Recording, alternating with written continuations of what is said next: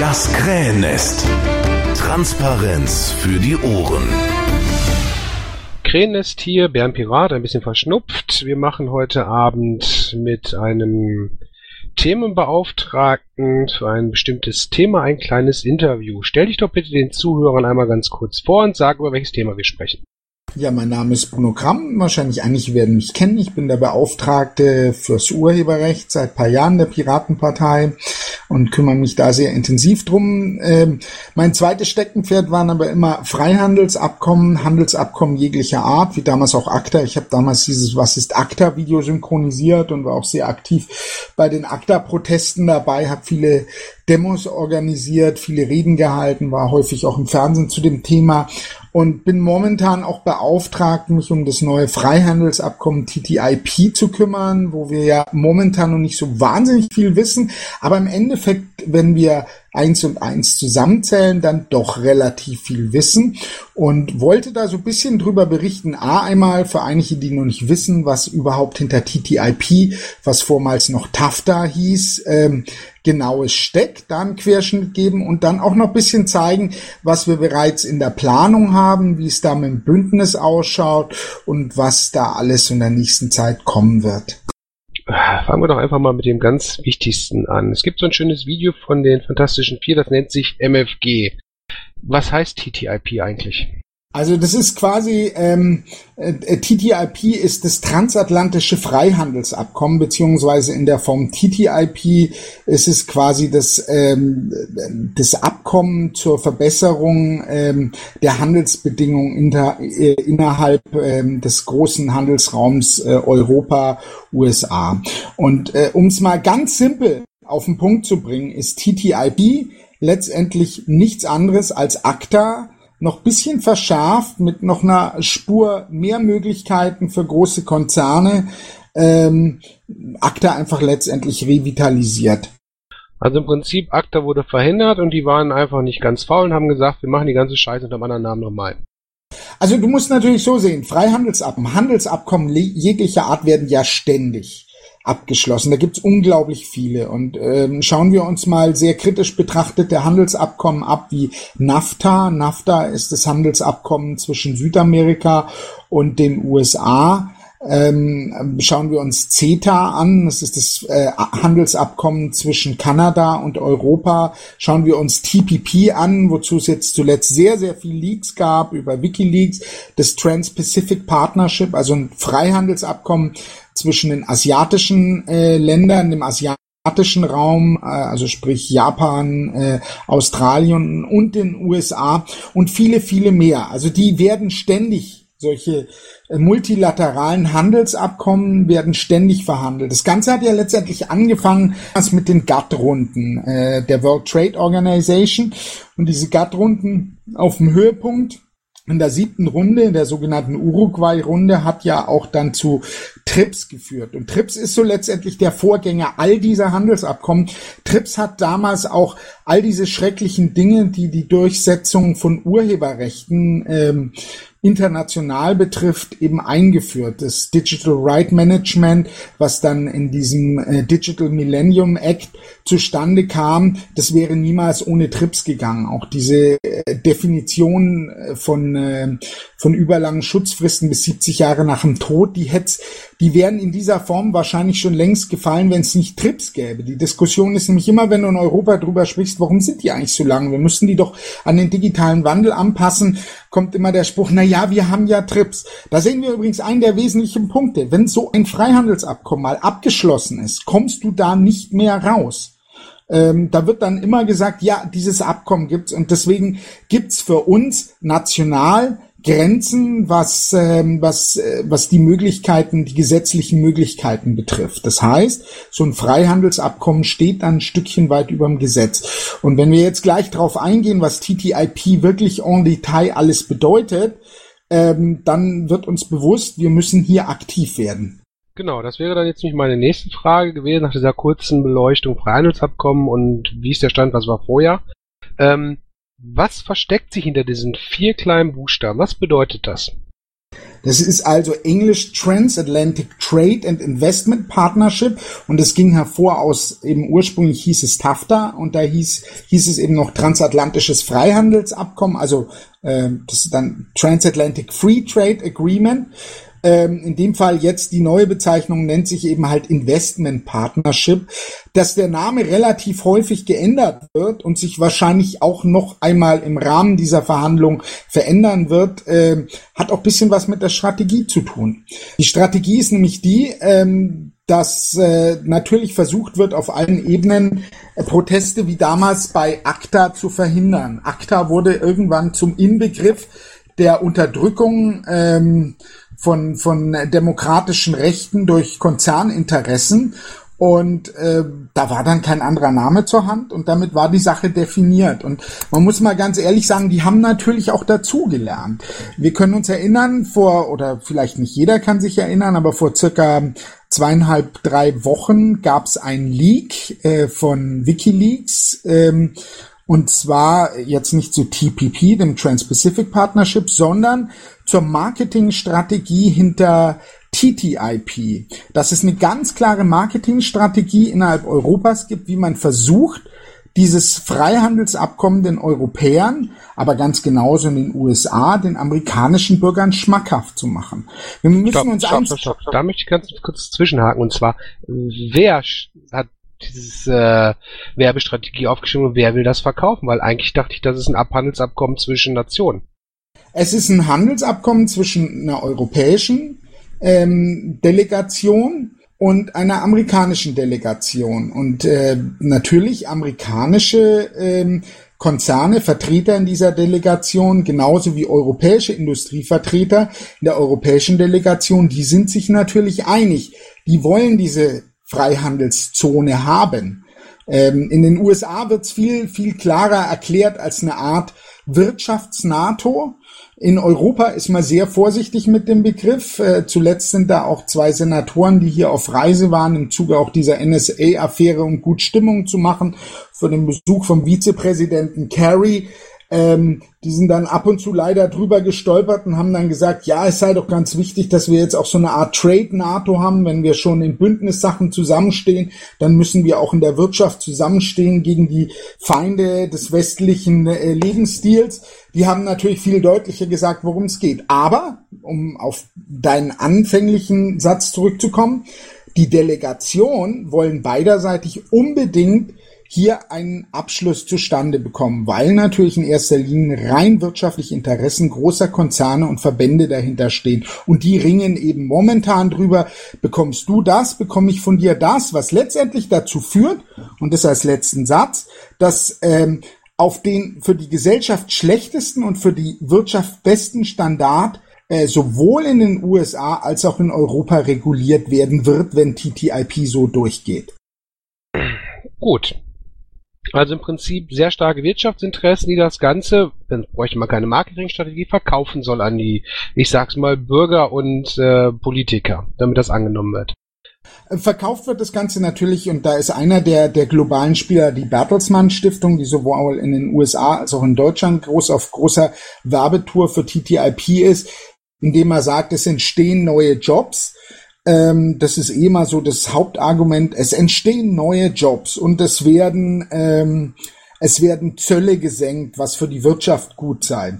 Wenn man diese zwei Argumente zerlegt, bevor wir überhaupt auf die ganzen wirklichen Kritikpunkte von TTIP eingehen, also diese zwei positiv genannten, dann muss man sagen, man hat bereits gesehen bei NAFTA, diesem Freihandelsabkommen zwischen USA und äh, Südamerika, was äh, ähnliche Grundvoraussetzungen hat, ähm, dass es dazu geführt hat, dass ja, es einige Bereiche gab, wo es mehr Jobs gegeben hat. Das waren aber vor allem die Bereiche des Niedriglohnsektors. Was bedeutet es? Mehr Niedriglohnjobs innerhalb Europa. Das bedeutet, es geraten noch mehr Leute in die Abhängigkeit, dass sie neben dem Job noch zusätzliche Transferleistungen brauchen vom Staat, damit sie überhaupt überleben können. Das heißt, letztendlich sichern sich dadurch große Konzerne ähm, Jobs weit unterhalb von Mindestlöhnen ähm, die dann eben bezahlt werden durch die jeweiligen Gesellschaften, die dann durch Transferleistung eben aufstocken. Das ist der Punkt eins, wo wir schon mal diesen großen Jobzuwachs komplett demaskieren können. Und Punkt zwei, wenn es um die Zölle geht, sorry, wenn wir uns die Zölle bereits jetzt anschauen, die sind auf einem historischen nieder, äh, niedrigsten Stand bei drei Prozent, die müssen nicht weiter runter. Gut, das war schon mal zu den beiden Top-Argumenten für das, mit dem uns das verkauft werden soll. Aber du hast jetzt schon mehrfach gesagt, es gibt Kritikpunkte. Nenn uns doch mal die drei größten Kritikpunkte. Also ähm, ich fange mal an äh, mit den Punkten, die für die meisten Menschen, für den Verbraucher ähm, die wesentlichsten sind. Äh, der Verbraucherschutz wird massiv drunter leiden, er wird sogar massiv abgebaut werden, weil große Konzerne natürlich versuchen, ähm, ihre Produktstandards, und das wird jetzt vor allem uns in Europa betreffen, durchzusetzen. Das heißt, in den USA ist man sehr viel laxer, wenn es um äh, Genprodukte geht. Man ist sehr viel laxer, wenn es um hormonbelastete Produkte geht, wie zum Beispiel Hormonmilch. In den USA wird in großen Industriebetrieben äh, wird den Kühen werden extra Wachstumshormone ge gegeben, dass die Euter eben mehr wachsen, dass die mehr Milch produzieren können. Diese Hormone sind dann aber auch in der Milch drin. Wir wissen, dass diese Wachstumshormone, da gibt es viele Studien drüber, krebserregend sind. Ähm, dann natürlich dieses ganz berühmte Beispiel des Chlorhühnchens. Wieso werden überhaupt Hühnchen in Chlor gebadet? Da muss man sich die amerikanische Agrarindustrie anschauen. Dort ist Hühnchenzucht, während wir halt in Europa versucht haben, die insofern zu regulieren, dass eben eine Mindestgröße von Stellen, Bodenhaltung und ähnliches da ist. Wir angefangen haben, hier viel zu regulieren mit Kennzeichnungspflichten für Hühnereiern. Ist in den USA der umgekehrte Weg. Es gibt mehr und mehr Industrialisierung im Bereich ähm, Hühnchen und äh, Geflügel. Das heißt, es sind riesen Produktionsstraßen, wo dieses Fleisch produziert wird. Und da entstehen natürlich ähm, unglaublich viele Keime auf diesem Produktionsweg. Und um diese Keime loszuwerden, werden diese Hühnchen eben in Chlorbleiche äh, desinfiziert was natürlich im europäischen Markt ein absolutes Unding ist, chlorgebleichte Hühnchen zu verkaufen. Aber äh, solche Dinge kommen natürlich auf den Verbraucher zu. Das war jetzt mal der Bereich Lebensmittel. Es betrifft aber natürlich auch den Bereich zum Beispiel Medikamente. Bei der Zulassung sehr viel laxere Zulassungsmethoden geht dann rüber ähm, in den Bereich zum Beispiel, was so ein klassisch piratiges Thema ist, Urheberrechtsschutz. Ähm, in den USA gibt's durchaus Bestrebungen, Bestrebungen der großen Unterhaltungsindustrie und einiger Senatoren äh, Rootkits und ähnliches zuzulassen, die quasi wie so ein Trojaner, wie so ein Virus bei dir auf dem Rechner landen, ohne dass du es mitnimmst und immer protokollieren, was du so alles, äh, was du so alles konsumierst auf deinem Rechner. Und solange die Produkte alle eine entsprechende legale Kennzeichnung haben, also DRM-Maßnahmen und ähnliches, funktioniert alles ab dem Moment, wo du irgendeine Adresse ansurfst, was runter runterlädst, File-Sharing machst, was auch immer, oder irgendwelche MP3s von Titeln da hast, wo nicht geklärt ist, wo die herkommen, dann wird dieses Ding unter Umständen, und das ist in dieser Wunsch der Industrie, den Rechner blockieren dass du dann hinterher ähm, anrufen musst bei einer Stelle, wo du eben bekannt gibst, ja, mein Rechner ist jetzt blockiert, können Sie mir helfen? Und dann deinen Rechner letztendlich erst wieder freischalten kannst, nachdem du dann eine entsprechende Gebühr für die Urheberrechtsverletzung, derer du bezichtigt wirst, äh, dafür bezahlst. Das ist natürlich für uns in Europa eine, eine unglaublich obszöne Vorstellung. In den USA wird darüber aber diskutiert. Äh, ich habe jetzt die ganze Zeit davon geredet, was es wie tragisch es für uns Europäer ist. Im Umkehrschluss ist es für die Amerikaner aber auch nicht besser. Zum Beispiel gibt es im Urheberrechtsbereich keine so restriktiven Verwertungsgesellschaften wie die GEMA. Die GEMA ihrerseits möchte über TTIP versuchen, in den USA Fuß zu fassen und dass dort eben keine, kein Urheberrechtswahrnehmungsgesetz bisher gibt, in dem Maße wie bei uns, wären sie die allerersten, die natürlich strukturell versuchen könnten, dasselbe System, was sie bei uns in Deutschland Europa etabliert haben, eben in den USA zu etablieren. Aber auch ganz genauso in den USA gibt es sehr viele Wirtschaftsbereiche, wo es dieses Siegel gibt, Made in USA oder Made in der Region so und so, ähm, wo man eben auch so ein bisschen seine eigene ähm, regionale Infrastruktur schützen will, das möchte natürlich die europäische Industrie, dass das abgeschafft wird, dass wir natürlich großen Zugang haben. Und nicht zuletzt, wir sind immer noch im Bereich Verbraucher, äh, möchten natürlich die äh, europäischen Automobilhersteller noch viel, viel mehr Möglichkeiten des doch sehr protektionistisch abgeschlossenen amerikanischen Automobilsektors. Die Amerikaner brauchen und wollen natürlich auch ähm, Autos mit weniger Verbrauch und haben natürlich die Europäer im Vergleich zu den amerikanischen Schlitten schon weit die Nase vorne. Also wir sehen, es geht nicht nur um Interessen amerikanischer großer Konzerne in Europa, sondern auch um Interessen von europäischen Konzernen. Das war der Punkt eins der drei Punkte, die du haben wolltest, Verbraucherschutz. Ähm, wenn du da noch eine Frage zu hast, ähm, gerne, ansonsten würde ich gleich zum nächsten kommen. Nee, komm ruhig zum nächsten direkt. Der nächste Punkt ist ein sehr, sehr tragischer Punkt. Das ist ein sogenanntes Konzernklagerecht. Äh, Die Möglichkeit, großen Konzernen gegenüber ähm, gegen regionale, nationale Gesetzgebung klagen zu können. Äh, klagen zu können aus dem Grunde, weil sie zum Beispiel sagen, ähm, unser Geschäftsmodell wird dadurch eben äh, letztendlich bei euch wegen nationaler Regelung so und so beeinträchtigt. Äh, es funktioniert nicht, dagegen klagen wir. Das gab es in der Vergangenheit äh, auch schon, aber mit einem doch relativ transparenten ähm, Verfahren, wo natürlich dann die Zivilgesellschaft jederzeit die Möglichkeit hatte mitzubekommen, Moment, was? Hier klagt gerade Apple oder Microsoft gegen irgendwas in der EU. Das ist ja wohl die absolute Höhe. Was fällt denen ein? Aber in dem Fall dieses äh, Schiedsgerichts findet das Ganze unter Ausschluss der Öffentlichkeit statt und keiner bekommt mit, worum es geht. Es kann geklagt werden gegen Arbeitnehmerrechte. Es kann zum Beispiel, sollte der gesetzliche Mindestlohn kommen, gegen den gesetzlichen Mindestlohn geklagt werden. Das was natürlich dann zu einem Sozialabbau führt. Äh, es kann eigentlich letztendlich gegen alles Mögliche geklagt werden, wo wir das zuletzt gesehen hatten. Dieses Klagerecht ähm, ist äh, in Kanada. Äh, da hatte nämlich eine amerikanische Firma äh, geklagt, dass ähm, in Kanada ihnen nicht erlaubt wurde, Fracking zu betreiben. Und Kanada musste viele, viele, viele hundert Millionen äh, US-Dollar bezahlen als Strafe, weil sie eben Fracking nicht erlaubt haben. Genau solche Dinge können uns dann in Europa durch dieses Konzernklagerecht auch äh, drohen. Da gibt es natürlich noch viele, viele andere Bereiche, sei es die Kulturindustrie, die da ganz groß Angst hat, also die europäische. Ähm, wir haben natürlich doch sehr, sehr viele regionale und nationale Schutzmechanismen. Wir reden ja immer gern von dem Europa der Regionen. Äh, die unsere kulturellen Märkte schützen sollen, weil wir eben die Vielfalt Europas als sehr schützenswert empfinden und deswegen auch ganz klar sagen, wir finden es zum Beispiel wichtig, dass es, dass es äh, Medien gibt, die besonders gefördert werden, ähm, weil sie sonst letztendlich dieser oder jener Teil unserer Kultur mit der Zeit verloren geht.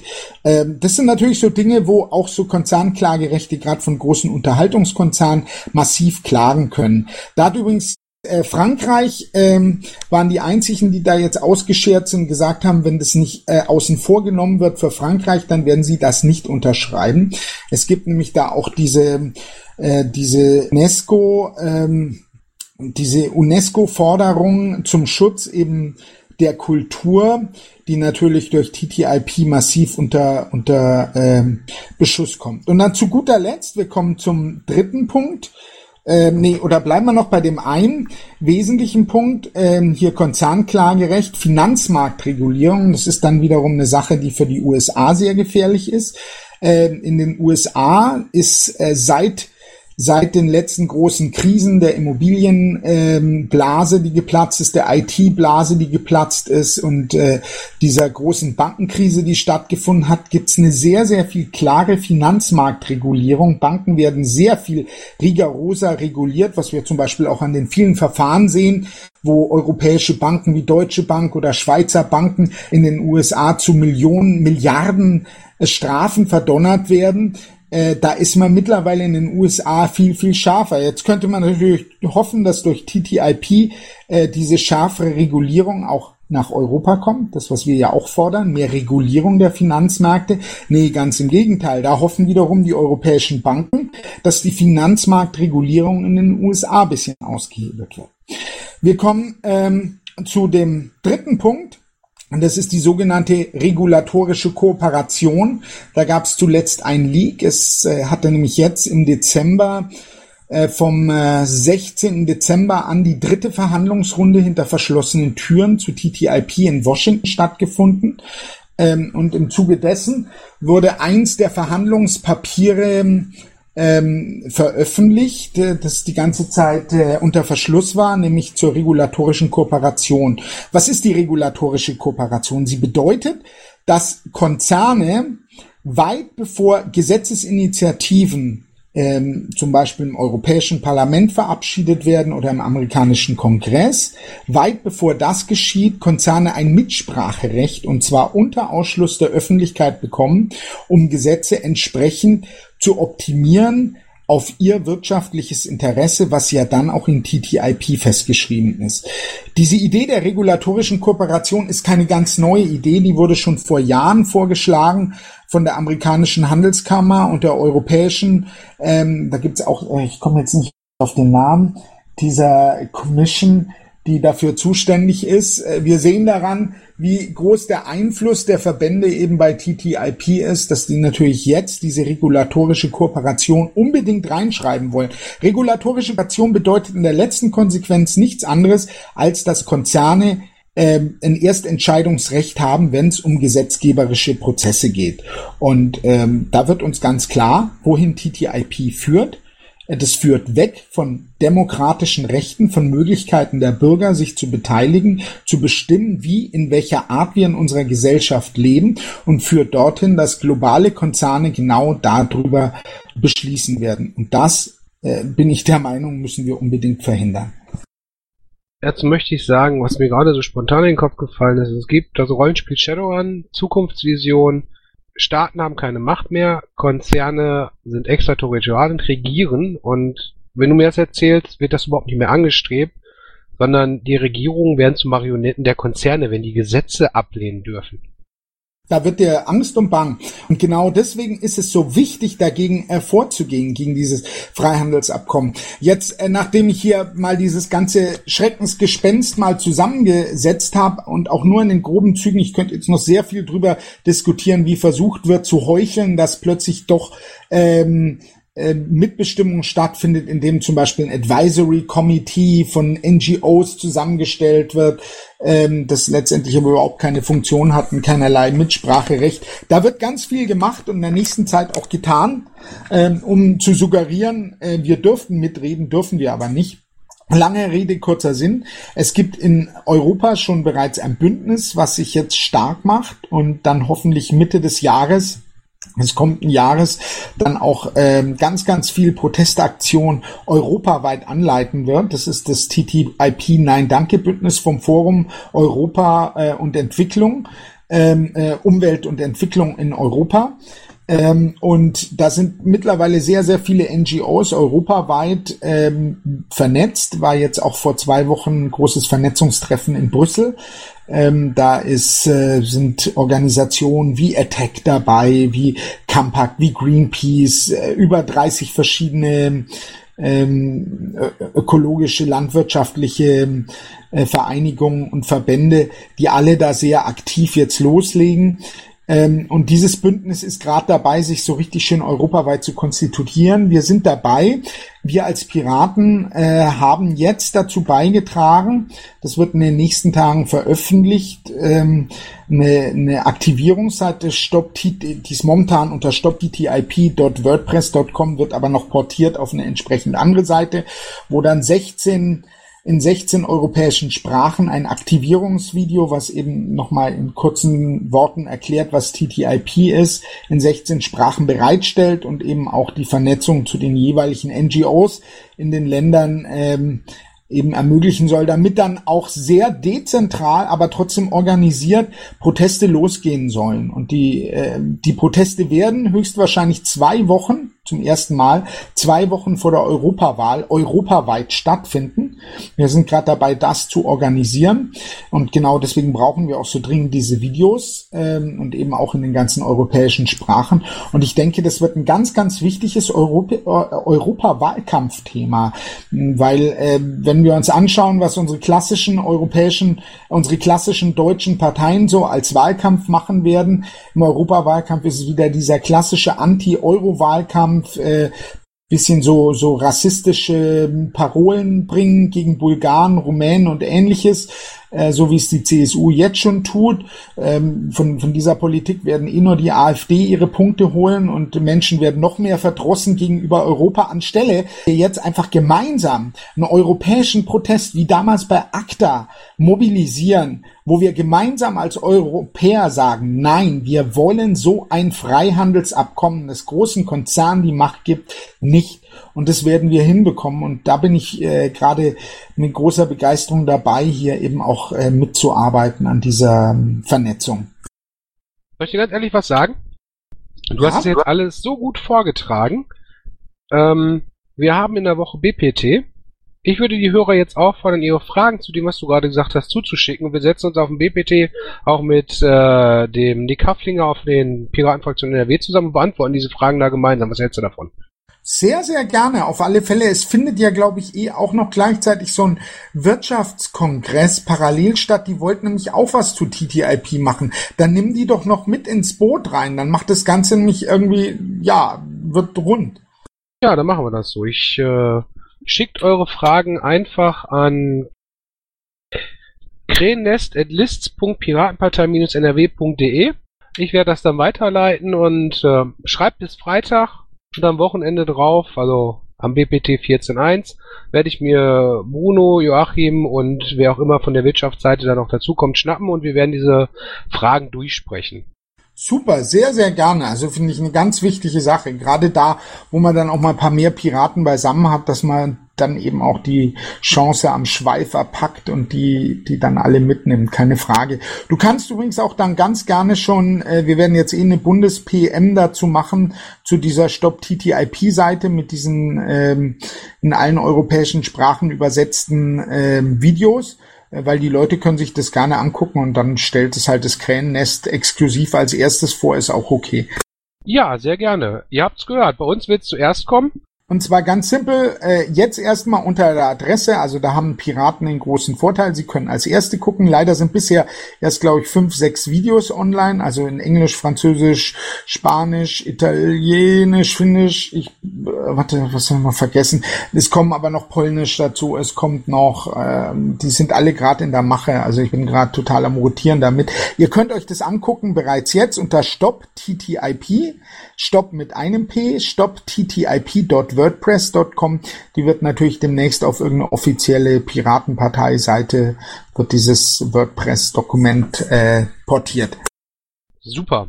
Weißt du was? Wir hören hier auf und warten auf die Fragen. Was hältst du davon? Das ist doch super. Auf alle Fälle. Genau. Wunderbar. Gut, Bruno, ich danke dir. Ich wünsche allen Zuhörern einen äh, angenehmen Abend und schreibt uns ganz viel fleißig Fragen und auch Ideen. Intro und Outro Musik von Matthias Westlund. East meets West. Veröffentlicht unter Creative Commons Lizenz. Nicht kommerzielle Nutzung und Remix erlaubt.